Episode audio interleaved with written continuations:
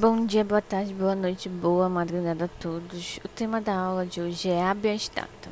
Habeas data é, também é considerado como uma ação constitucional. Ele, tem, ele está previsto lá no artigo 5 da Constituição. Ele tem como cabimento o direito às informações então, como preceitua o artigo 7 inciso 1 da Lei 9.507 de 1997, que é justamente a lei do habeas data, mas também ele pode ser utilizado como direito à retificação de dados, conforme o artigo, o artigo 7 inciso 2 da referida lei, ou até mesmo para anotação de dado verdadeiro, que é o inciso 3 do artigo 7 da Lei 9.507 de 1997.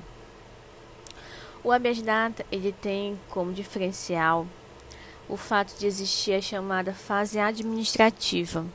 Na fase administrativa, é, um ponto extremamente importante de se ressaltar é a questão do interesse de agir, pois cabe ao autor demonstrar que o provimento jurisdicional pretendido será capaz de lhe proporcionar uma melhora na sua situação fática.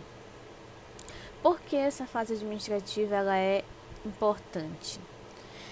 Porque quando a gente vai fazer a petição inicial, já lá no procedimento juri, judicial, é preciso demonstrar que na fase administrativa, ou seja, na fase pré-processual, tem que haver a demonstração já na petição inicial, ou seja, a petição inicial tem que ser instruída com esse documento da prova da recusa ou do decurso de mais de 10 dias sem decisão do pedido, seja do direito à informação, da retificação de dados ou da anotação sobre dado verdadeiro.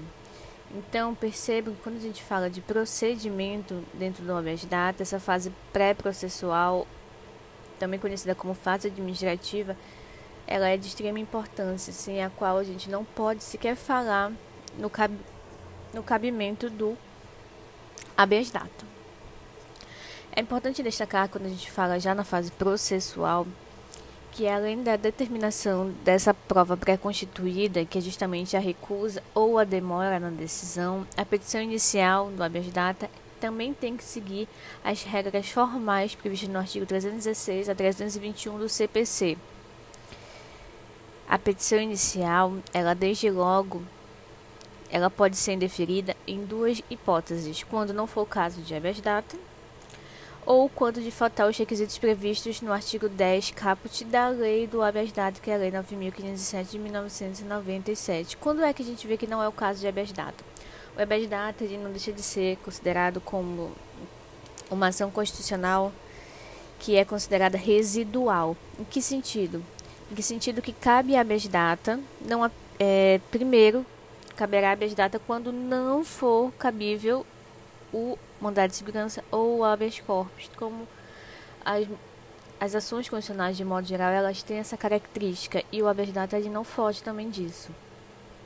A gente é importante destacar ainda que é admissível a emenda da petição inicial do habeas data, de forma que nem toda irregularidade formal levará à sua extinção liminar.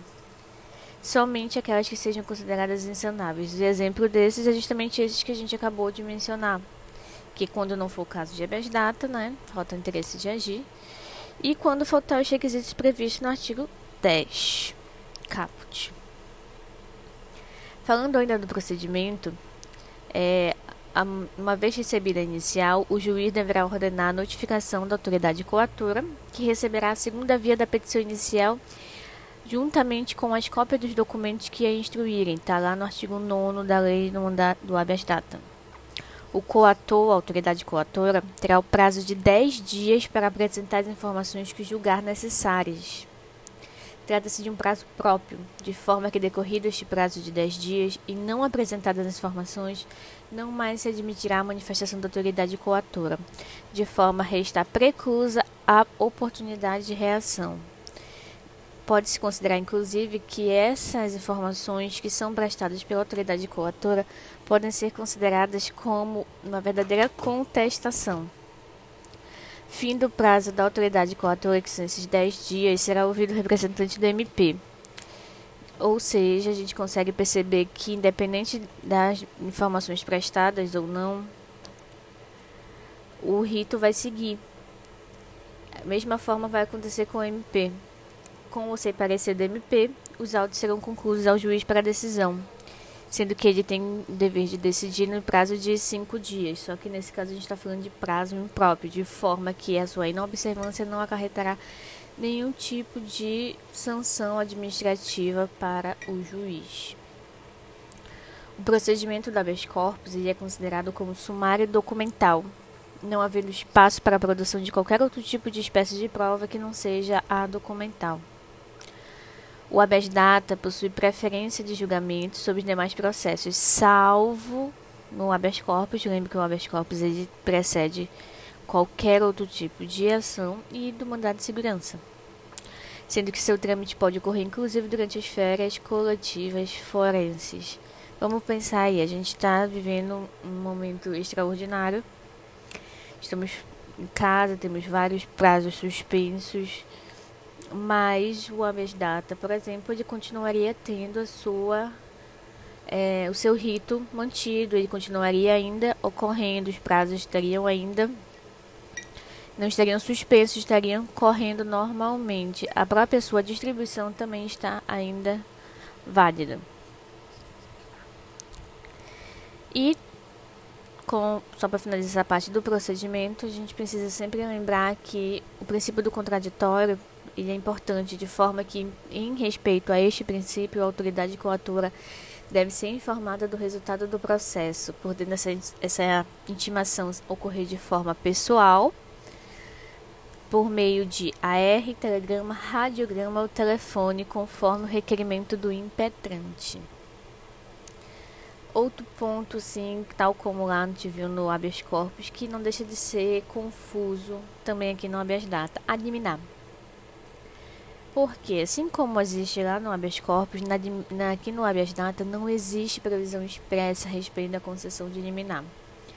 A doutrina entende que em situações excepcionais, justamente porque a gente está falando de silêncio da lei, Caberá ao juiz conceder a tutela de urgência satisfativa liminarmente, antes mesmo da notificação da autoridade coatora para prestar informações. Então, cuidado.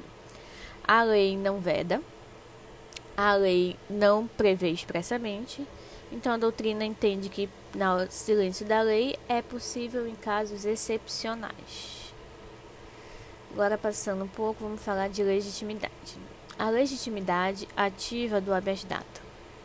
Na lei do habeas data, não há qualquer indicação acerca da legitimidade ativa do habeas data, sendo o entendimento doutrinário que qualquer pessoa poderá ingressar, seja brasileiro ou estrangeiro, pessoa física ou jurídica.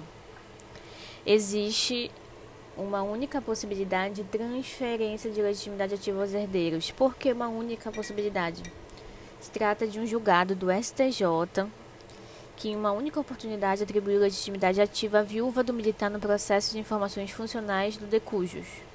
É uma posição isolada, porque o habeas data é considerado que uma ação personalíssima, ou seja, via de regra não cabe a transferência da legitimidade ativa.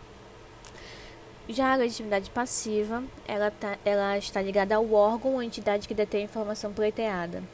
Não precisa, gente, aí vamos fazer um, abrir um parênteses bem importante. Não precisa que essa entidade ou órgão seja de natureza pública. O que tem que ser público são as informações. De que maneira? As informações podem chegar ao conhecimento de terceiros, exemplo Serasa? Pode, mas o Serasa é uma entidade o quê? particular. Então, cabe a, cabe a data para você conseguir ter acesso a uma informação sua que está lá no Serasa? Cabe. E cumprir destacar por fim, quando a gente fala de legitimidade passiva, que a autoridade coatora é mera representante da pessoa jurídica. Então, a legitimidade ela é atribuída ao órgão ou à entidade.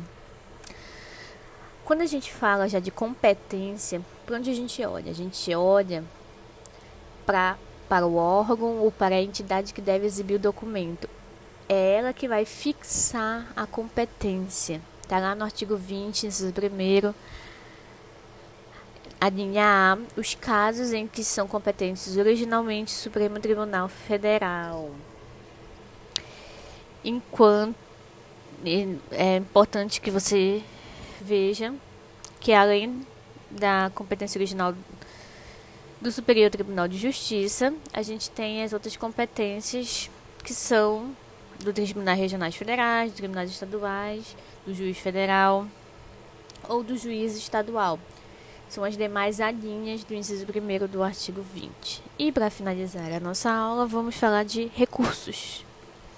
Da sentença que conceder ou denegar habeas corpus, vai caber o recurso de apelação, está lá no artigo 15, caput da lei do habeas data. A apelação ela não vai ter efeito suspensivo quando houver a concessão do habeas data de forma que a exibição ou correção deverá ocorrer imediatamente, ainda que interposto o recurso. Só que olha só, gente, ainda que não haja efeito suspensivo próprio, ou seja, aquele que é determinado pela lei, o recorrente poderá requerer a concessão do efeito suspensivo impróprio com fundamento no artigo 995, parágrafo único do CPC. Em linhas gerais, esse foi o habeas datas e até a próxima.